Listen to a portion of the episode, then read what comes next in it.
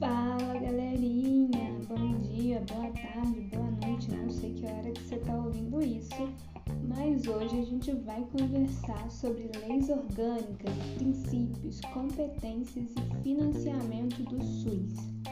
Aqui é Miriam Ferreira e hoje é mais uma revisão para a gente estudar para residência médica. Provavelmente você vai ouvir algum barulhinho no início de galinha ou sei lá o que, porque as galinhas aqui toda vez quando eu começo a gravar querem gravar junto. Mas vamos lá, sem mais delongas, vamos falar sobre esse assunto aí que tem vários subtópicos. Lembrando aí que eu estava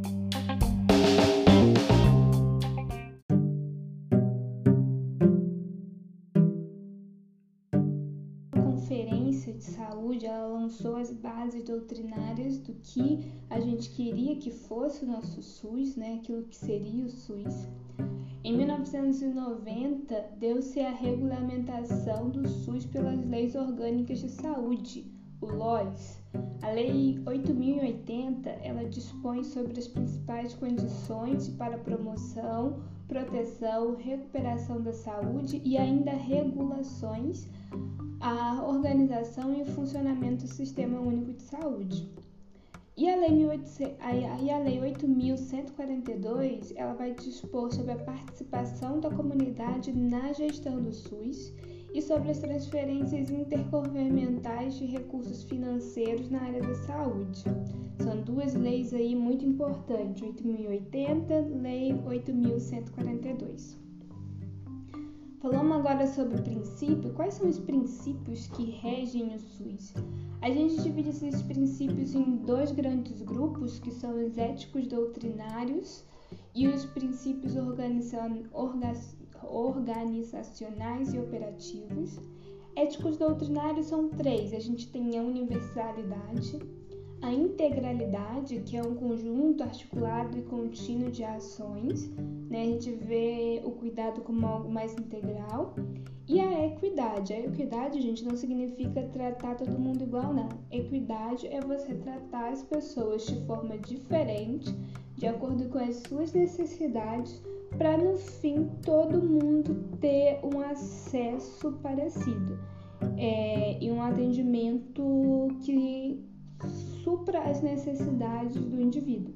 Então, você pega aí uma idosa e uma criança, os dois provavelmente vão muito mais ao médico do que um adulto em idade normal. eles dois precisam de uma assistência muito mais próxima do que um adulto. Assim também como uma mulher grávida, ela vai em muito mais consultas do que uma pessoa normal. Assim como quando você vai querer tratar uma pessoa que está em vulnerabilidade social daquela que não está. Você vai tratar eles de formas diferentes? Sim, mas para que no final todo mundo tenha um atendimento que seja equilibrado. Às vezes você vai dar mais para um porque ele precisa de mais. Isso é equidade. E agora falando dos princípios organizacionais e operativos, nós temos seis, que é a descentralização, a gente dá mais poder ao município e a gente quer municipalizar a saúde. A hierarquização, que é respeitar o nível de complexidade de cada caso, a resolubilidade, a regionalização, isso é, foi um princípio mais recente aí, surgiu no NOAS 2001-2002, e a participação e controle social, que foi pauta em 2005, que foi pauta, na verdade, desde a Lei 18.142, e em 2005 é, todos os municípios brasileiros tinham criado os seus conselhos municipais de saúde totalizando aí uma média de 70 mil conselheiros, dos quais 35 mil participantes representam os usuários do SUS. E assim a gente tem o, o mais abrangente rede de distância participativa do país. E, por fim, no, nos princípios organizacionais operativos, a gente tem a complementariedade do setor privado e a gente está sempre preferência por instituições filantrópicas ou sem fins lucrativos. Temos também como regendo SUS os princípios da bioética, que seriam aqueles quatro princípios muito básicos, que é beneficência, não maleficência, autonomia, que a gente vê muito expressa aí quando o paciente assina o TCLE, e a justiça e equidade. Agora falando sobre objetivos, competências e financiamento do SUS. Quais são os objetivos? Os objetivos são pautados na Lei 8080 do, de 90 e ele visa identificar e divulgar os fatores condicionantes determinantes da saúde, formular políticas de saúde destinadas a promover, nos campos econômicos e social, a redução dos riscos das doenças e outros agravos, e execução de ações de promoção, proteção e recuperação da saúde. E sobre as competências aí do SUS, né? Para a gente pensar nas competências do SUS, a gente tem que ver em cada nível, nível federal, nível estadual e nível municipal, que compete a cada um, né? Em nível federal, a gente tem que compete a eles formular políticas nacionais em saúde, planejar, normalizar e avaliar o nível nacional e financiar já no nível estadual, a gente tem formular políticas estadual e coordenar essas políticas, planejar, avaliar no nível estadual e financiar também as ações de saúde. O nível municipal é o nível que tem maior responsabilidade, né? Acaba que a, as maiores responsabilidades caem sobre o nível municipal que é no nível municipal que os gestores teriam mais acesso à realidade da cidade.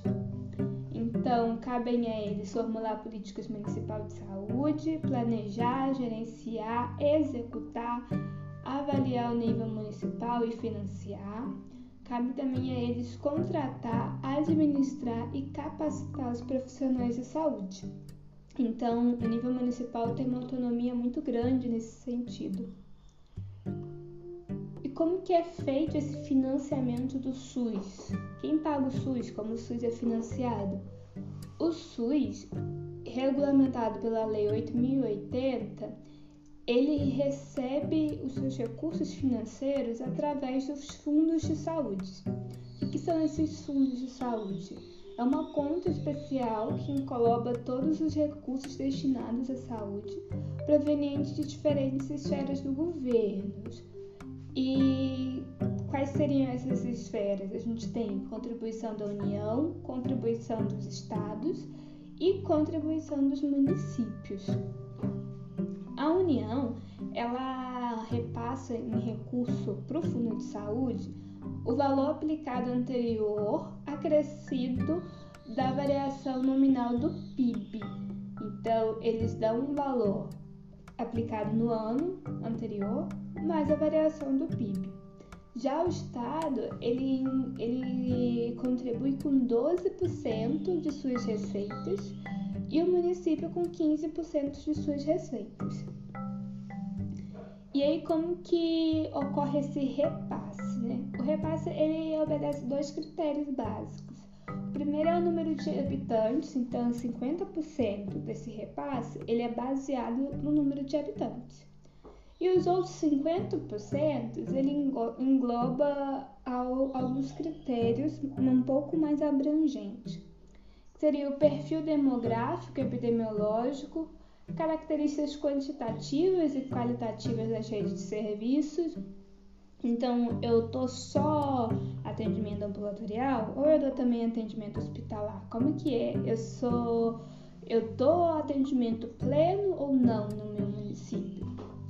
desempenho técnico e financeiro no período anterior, os níveis de participação do setor de saúde nos orçamentos estaduais e municipais e a previsão do plano quinquenal de investimento da rede e do ressarcimento de atendimentos a serviços prestados para outras esferas do governo. Então, é assim que é feito o repasse dos recursos: 50% baseado no número de habitantes e outros 50% baseados em vários fatores aí que a gente pode dizer basicamente é perfil demográfico epidemiológico, é, como, quais são as características, quais serviços são prestados naquele local, qual é o desempenho técnico financeiro do ano anterior, qual é o nível de participação ali daquela cidade no orçamento estadual? E também é, cabe muito aqui ao gestor a previsão do plano quinquenal, né? De investimento da rede e ressarcimento de serviços prestados para outras esferas do governo.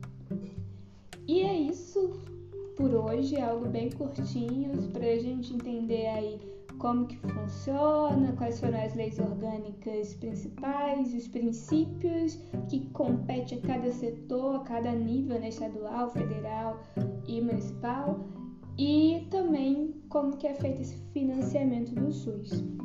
Até mais, pessoal. Tchau, tchau.